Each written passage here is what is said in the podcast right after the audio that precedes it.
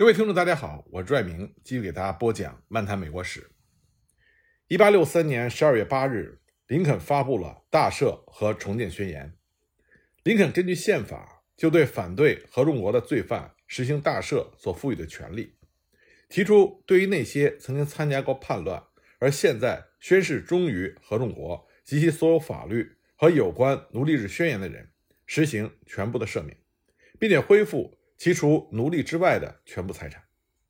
不过呢，南方邦联政府的内政外交官员、陆海军的高级将领以及其他一些重要的南方邦联的分子不在赦免的范围之内。无论任何时候，在任何一个州宣誓的选民人数达到了1860年选举时投票人数的百分之十，那么这个忠诚的核心就可以重建一个州政府，而林肯答应给予行政上的承认。当然，决定该州是否派出众议员和参议员的权利，这是属于国会的。林肯的这个文件是深思熟虑之后的产物，他论述了南北战争中最主要的社会与政治问题，并且制定了如下的政策：一、承认到目前为止新奴隶解放所已经取得的成就将是重建的先决条件；二、南方各州暂时可以颁布劳动合同法及其他措施。以便从突然解放所引起的混乱中恢复秩序。三，一些州从政治上回归联邦将是一个比较缓慢的过程。对叛乱分子将不施予严厉的惩罚，不没收其除奴隶之外的一切财产，并且在开始阶段不要求选举人数超过百分之十。一八六三年下半年间，林肯在北方军事胜利的条件下，有系统地阐述了这些条款。当时，北方军队几乎占领了整个田纳西以及路易斯安那、阿肯色、密西西比和弗吉尼亚的大部分地区。为了在这些地区恢复民选的文官政府，一定需要制定一项政策，而林肯的这个宣言就是在迎合这种需要。另外呢，林肯也希望他对大赦的慷慨，保证会引起更多不热心的南方邦联分子重新回归联邦，从而进一步的能够削弱南方。但是这些复杂的条款也分裂了共和党，并且在总统和国会之间引起了对立。要想阐明这些复杂的问题，需要从三个不同的但又相互联系的问题，那就是奴隶解放、自由民的地位和政治上的重建来进行分析。我们先来看解放奴隶。虽然所有的共和党人都想把解放奴隶作为重建的条件，但是其中的很多人，包括林肯，都怀疑战时反对蓄奴制的行动。在战争结束之后，是否还能合法有效的存在下去？那些根据战时权利可以没收敌人财产的行动，在和平时期就可能不会具有宪法上的合法性。共和党人普遍都赞成来到联邦境内的奴隶，根据没收法、解放宣言，或是占领南部的联邦司令官的军事命令获得自由。但是在那些军事命令里，还废除了路易斯安那战前宪法中的奴隶条款。林肯再三的声明，只要他当总统，已经获得自由的人将不会再沦为奴隶。但是总统他只是三权分立中的一级，法院在战后会不会承认这种身份，这仍然是一个问题。而且呢，还有没有来到北方境内，仍然在南方邦联的统治之下的三百万奴隶，以及没有落实这些政策的边界各州的五十万奴隶，他们的命运会如何呢？即使废除蓄奴制已经成为了重建的一项条件，一旦某个州回归联邦，宪法上也没有任何条款去阻止一个州重建蓄奴制。到了1863年底，共和党人已经断定，唯一稳妥的办法就是应该有一条要在各地废除蓄奴制的宪法修正案。林肯曾经说：“仅这么一条就能对付和控制一切无端的指责。”1864 年4月，参议院进行表决。以三十八票对六票通过了第十三条修正案，有两名民主党人加入了共和党的大多数，但是民主党在一八六二年国会选举中所得的席位，使得北方的民主党人和边境各州的保守主义者能够在众议院阻挠这个议案的通过。一八六四年六月十五日，众议院对这个修正案的表决是九十三票对六十五票，只有三名民主党人投了赞成票。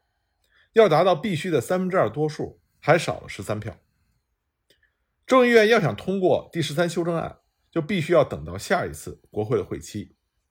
而在此之前，共和党在1864年总统竞选的胜利已经说明了北方舆论的倾向。与此同时，为了解放奴隶而进一步采取宪法步骤的动议权转向边境诸州和已经占领的部分南方州。早在两年前，边境诸州就曾经推翻了一项有补偿的逐步解放奴隶的提案。现在的议题是立即和无条件的废除蓄奴制，就像林肯在1862年曾经预言的那样，整个战争的摩擦力正在磨掉这些州的蓄奴制，直到只剩下法定的外壳，而不会留下任何的东西。在马里兰和密苏里，由于很多亲蓄奴制的人在南方邦联军服役而不在家里，同时呢，其他南方的支持者因为拒绝宣誓效忠而被剥夺了公民权。因此呢，联邦反蓄奴制的人在1864年就取得了对这些州的政治控制。即使如此，争取解放奴隶的斗争还是势均力敌的。6月24日，在马里兰制宪代表会议上通过了一项废除蓄奴制的修正案。进行新宪法公民表决的时候，大多数平民居然投票反对废除奴隶制的修正案。只是由于在马里兰的联邦士兵们的支持。才为在1864年10月13日批准修正案提供了微弱的多数。1865年1月11日，密苏里州制宪代表会议通过了一项废奴修正案。关于修正案的公民表决，再一次突出表现出极其势均力敌的投票情况。也是因为由于赞成修正案的士兵多数票，才压倒了反对修正案的平民微弱多数票，最后使新宪法获得了通过。这些票数的接近，以及实际上有很多会投票反对新宪法的人被剥夺了投票权，这都意味着奴隶解放在马里兰和密苏里几乎不是林肯最初所希望的那种自愿的措施。在战争前后废除了蓄奴制的其他三个州——路易斯安那、阿肯色和田纳西，也是同样的情况。在1864年，有来自路易斯安那和阿肯色已经占领地区代表所参加的制宪会议。以林肯关于重建的百分之十计划作为改革的一部分，废除了蓄奴制，而且这些合格的投票者都是从责任感出发而批准新宪法。尽管田纳西、路易斯安那和阿肯色最后通过了宪法修正案的批准，但是参加投票的人数都远远没有达到全部选民的大多数。而具有守旧传统的民主党势力在肯塔基还有达拉维尔就阻碍了奴隶解放运动的发展。特别是达拉维尔，达拉维尔实际上是一个自由州，那里的两万两千名黑人中，处于奴隶地位的还不到两千人。可是，直到战争结束之后，第十三修正案都批准了八个月，在肯塔基和达拉维尔才正式出现了奴隶解放。在南北战争中，当奴隶主在北方军队到来之前逃走的时候，成千上万的黑人奴隶就成为了投奔北军的黑人。逗留在南方的奴隶把北方人。当做解放者去迎接奴隶们，在得知穿着蓝色军服的北方部队就在附近，就会离开种植园，奔向他们的阵地。一八六四年到一八六五年，当谢尔曼率领军队经过乔治亚和南北卡的时候，几万奴隶尾随在北方军队的后面。但是黑人们的表现也并不是完全一致的，有些奴隶帮助北方军队劫掠村中的首富，那另外一些奴隶。又会帮助主人太太们埋藏银子。曾经备受信任的家庭佣人和马夫，往往是最先把种植园交给北方人的，而另外一些黑人奴隶则一直对老主人忠诚到底。很多逃亡出来的奴隶为北方军充当向导和侦探，但另外一些逃奴却假装一无所知，或者拒绝向入侵的北军提供情报。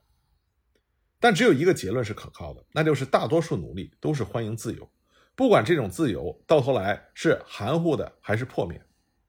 到战争结束，在南方的三百五十万奴隶中，大概有一百五十万已经直接的受到了北军入侵的影响，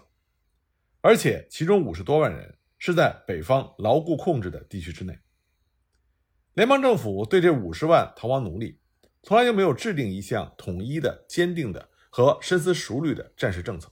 无论是军队、财政部、各宗教团体。还是北方为了给自由民提供救济和教育所组织的自由民协会，都是各行其事，各自为政。占领军司令部的军官掌握着最大的权力。从他们最初企图应付逃亡的奴隶进入时起，就提出了某些似乎是政策的东西，但是这种准政策也掺杂着很多混乱、困难和不公正。这些逃亡的奴隶拥挤在临时准备的营地里，暴露在日光和风雨中，加上疾病，夺去了很多人的生命。北方士兵有时候还没收黑人好不容易随身带来的粗陋的财产，而士兵与黑人妇女之间的性接触也造成了性命流行。为了改变最初的这种混乱局面和建立秩序，为了防止部队的风气败坏和剥削逃亡奴隶，北方军的指挥官们建立了分散的自由民村。指派部队的军官作为自由民的管理人，特派一小队士兵保护村子，以防范北方的非法活动者和南方的游击队。这些村子呢，后来也起到了帮助北方军组建黑人团的作用。那么，在这些措施中，军队首先考虑的是军事效能，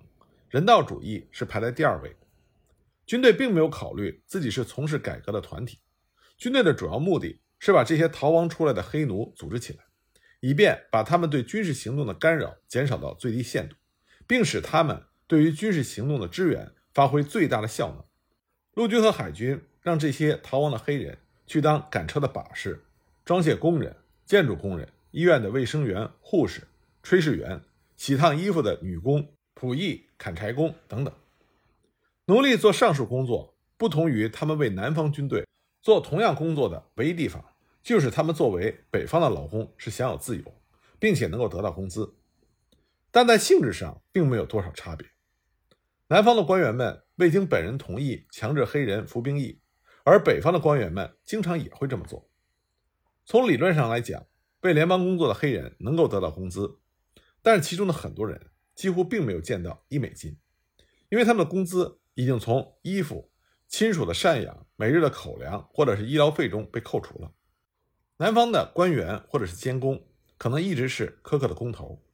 而某些北方军的宪兵司令、军需官和自由民的管理人，在这方面和南方人比起来不相上下。很多投奔北军的黑人，他无法解释他们旧的地位和新的身份之间到底有什么具体的不同。而那些曾经在北方入侵者占领的种植园里劳动过的很多黑人自由民，也会提出同一个问题。那些种植园的某些承租人就是见钱眼开的北方人，而另外一些承租人是那些已经进行过效忠宣誓的南方人。在密西西比河流域的下游地区，很多的种植园主都进行了效忠宣誓，并且带着从前的奴隶继续经营着自己的种植园。唯一不同的是，他们要付给奴隶工资，但是呢，给奴隶工资的克扣和我们上面提到的在军队中黑人劳工面对的情况非常类似。在已经占领的路易斯安那，班克斯将军发布了规章条例，而且呢，在路易斯安那北部密西西比河流域，军官们就在仿效着这些规章条例。根据这些规章条例，劳动被确定为公共义务，懒惰和流浪被视为犯罪。所有尚未被雇佣的强壮的自由民都需要到公营的工厂里去劳动。一个逃奔出来的奴隶可以选择自己的雇主，但是，一旦签订了合同，他就必须为这个雇主干活，直到合同期满。规章条例上规定了最低工资，还有口粮和住房。但是考虑到衣物、医疗费和病假等等这么多的折扣，实际上大多数种植园的雇工都是为了吃住在紧张的劳动，而拿不到任何的工资。宪兵司令接到命令，要在工人中推行持续的忠实干活、品行端正、遵纪守法和完全服从。非奴主义者们就曾经指责这些规章条例是对自由劳动的歪曲。由于后来揭发出了很多白人承租者的恶劣行径，以及他们和某些宪兵司令之间的相互勾结，那么让这些宪兵司令所起的作用就和旧的奴隶警察所做的几乎是一样的。这使得那些废奴主义者的愤怒也变得越来越强烈。不过，在变革中，事情总是有坏的一面，也有好的一面。对于自由民的福利事业，有些部队的军官还是同情和关心的。格兰特就委派了一位随军牧师伊赖上校，任密西西比河流域自由民的行政官。他和南卡及乔治亚沿海岛屿的军事行政官萨克斯顿将军对于自由民的福利事业就特别的关心。在已经占领的地区，很多自由民，特别是那些有手艺的自由民，可以得到优厚的工资。军队经常插手保护工人免遭农场主的虐待，以便使得农场主能够遵守对待工人的立规。并非所有没收的种植园都租给了私人，有很多仍然在政府手里。这些种植园里的自由民都是在管理人的指挥下劳动着。这些管理人都是北方自由民援助团体派去。这种模式在南卡的近海岛屿以及弗吉尼亚和北卡的占领区都是一样的。这些管理人不同于承租人或者农场主，他们对于帮助那些逃亡奴隶转变为自由民。比在农作物种植上获利更加有兴趣，但是获利的动机仍然是存在的。赞成蓄奴制的一个主要论点就是蓄奴制对于南方主要的农作物经济来说是必不可少的。北方的反蓄奴制的人渴望证明自由黑人劳动的有益性。虽然战争的混乱和破坏让农作物的产量低于战前的水平，但是战时棉花价格的飞涨使得大多数种植者都获了利，因此呢。反对蓄奴制的人断言，自由劳动的尝试是成功的。诚然，在白人的监督下组织种植园工人的做法，只是另外一种形式的家长式统治。但这里呢，有很多客观原因，